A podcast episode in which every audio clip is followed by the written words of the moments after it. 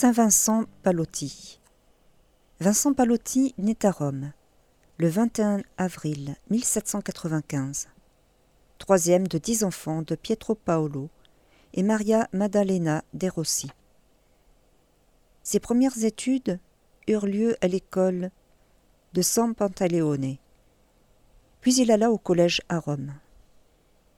C'est à l'âge de 16 ans qu'il souhaita devenir prêtre.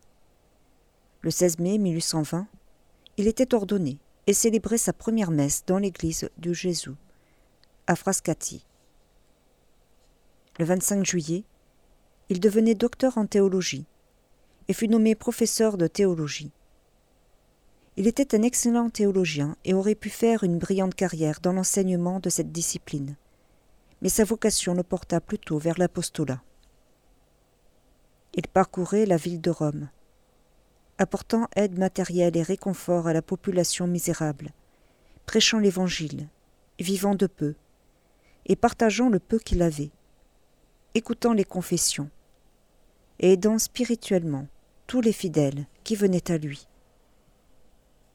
Parallèlement, dans le contexte qui était celui où il vivait, avec l'aide de quelques collaborateurs, il œuvrait à la coordination de toutes les initiatives apostoliques qui impliquait les chrétiens, religieux et laïcs, afin que la mission et l'action de l'Église se propagent partout. Le père Palotti était persuadé de l'importance de la charité et de sa mise en œuvre par tous les catholiques, afin d'apporter la bonne nouvelle à tous. C'est ainsi qu'en 1835, il fonda la pieuse Société des missions qui deviendra la Societas Apostolatus Catholici, Société de l'apostolat catholique, congrégation connue sous l'appellation des Palotins, mise en place pour animer des groupes de prêtres et de laïcs, œuvrant à l'action catholique. Par ailleurs, le père Palotti, dès 1836, a commencé à promouvoir l'observance de l'octave de l'Épiphanie, qui est toujours célébrée. Son but étant d'être un signe de rapprochement avec les églises orientales. Le père Vincent meurt prématurément d'un refroidissement le 22 janvier 1850. Il n'avait que 55 ans. Il fut inhumé dans l'église de San Salvatore à Honda.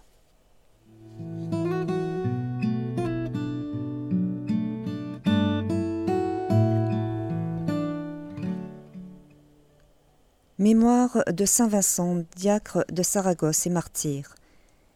Dans la persécution de Dioclétien, en 304, avec son évêque Saint Valère, il fut conduit à Valence, et là, après avoir subi la prison, la faim, le chevalet, des plaques brûlantes, il s'envola au ciel, vainqueur, pour recevoir la couronne du martyr. À Novare, au Piémont, avant 418, Saint-Gaudens, qui est tenu pour le premier évêque de ce siège à Bethsaloé en Perse, l'an 628.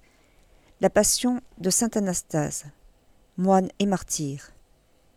Après de nombreux tourments qu'il avait endurés à Césarée de Palestine, il fut encore éprouvé par les nombreux supplices que lui infligea le roi des Perses. Il fut enfin étranglé près du fleuve, après soixante-dix compagnons et décapité. Au monastère de Romans, près de l'Isère, dans les Alpes. En 844, la mise au tombeau de Saint Bernard, évêque de Vienne.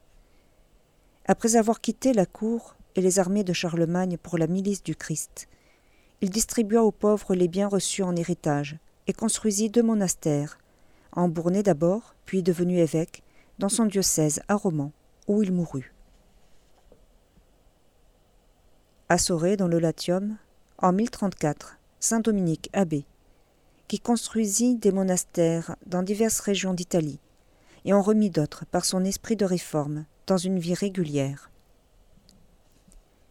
À Pise, en Toscane, l'an 1431, la bienheureuse Marie Mancini, deux fois veuve ayant perdu tous ses enfants, elle institua, avec les encouragements de Sainte Catherine de Sienne, la vie commune au monastère de Saint-Dominique, qu'elle dirigea pendant dix ans. À Comme en Lombardie, l'an 1459, le bienheureux Antoine de la Chiesa, prêtre dominicain, qui rétablit la vie régulière dans un certain nombre de couvents de son ordre, recherchant avec indulgence la fragilité humaine et la corrigeant avec fermeté. À Londres, en 1592, le bienheureux Guillaume Pattenson, prêtre et martyr. Sous la reine Élisabeth Ier, il fut condamné à mort à cause de son sacerdoce. En prison, il réconcilia avec l'Église catholique six de ses co-détenus et acheva son martyre à Tyburn par la pendaison et le démembrement. Au Tonkin, en 1745, les saints martyrs François Gilles de Fédérich et Mathieu Alonso de Lesignano, prêtre dominicain. Sous le règne de Trindoine, après avoir prêché l'Évangile sans discontinuer, et même dans les chaînes, ils furent frappés du sabre, allant glorieusement à la mort pour le Christ.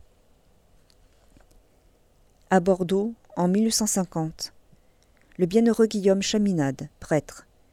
À l'époque de la Révolution française, il exerça longtemps son zèle en cachette avec audace, et eut à cœur de rassembler les fidèles laïcs pour honorer la bienheureuse Vierge Marie et agir en faveur des missions étrangères, et pour cela il fonda la Société de Marie et l'Institut des filles de Marie Immaculée. À Junin, dans les Andes en Argentine, en 1904, la bienheureuse Laure Vicuna, vierge, née à Santiago du Chili, élevée dans l'Institut de Marie Auxiliatrice, elle offrit à Dieu sa vie à 13 ans pour la conversion de sa mère. À Castelletto, del Garda, aux confins de la Vénétie. En 1922, le bienheureux Joseph Nassim Beni, prêtre, fondateur de l'Institut des Petites Sœurs de la Sainte Famille. À Vienne, en Autriche, l'an 1931, le bienheureux Ladislav Batiani Stratman. Père de famille, il fut par sa vie et son action un témoin de l'Évangile, aussi bien en famille que dans la société. Médecin, il fit honneur à son art et montra une grande charité en assistant les malades, pour qui il fonda des hôpitaux, où il n'accueillait que les pauvres et les indigents.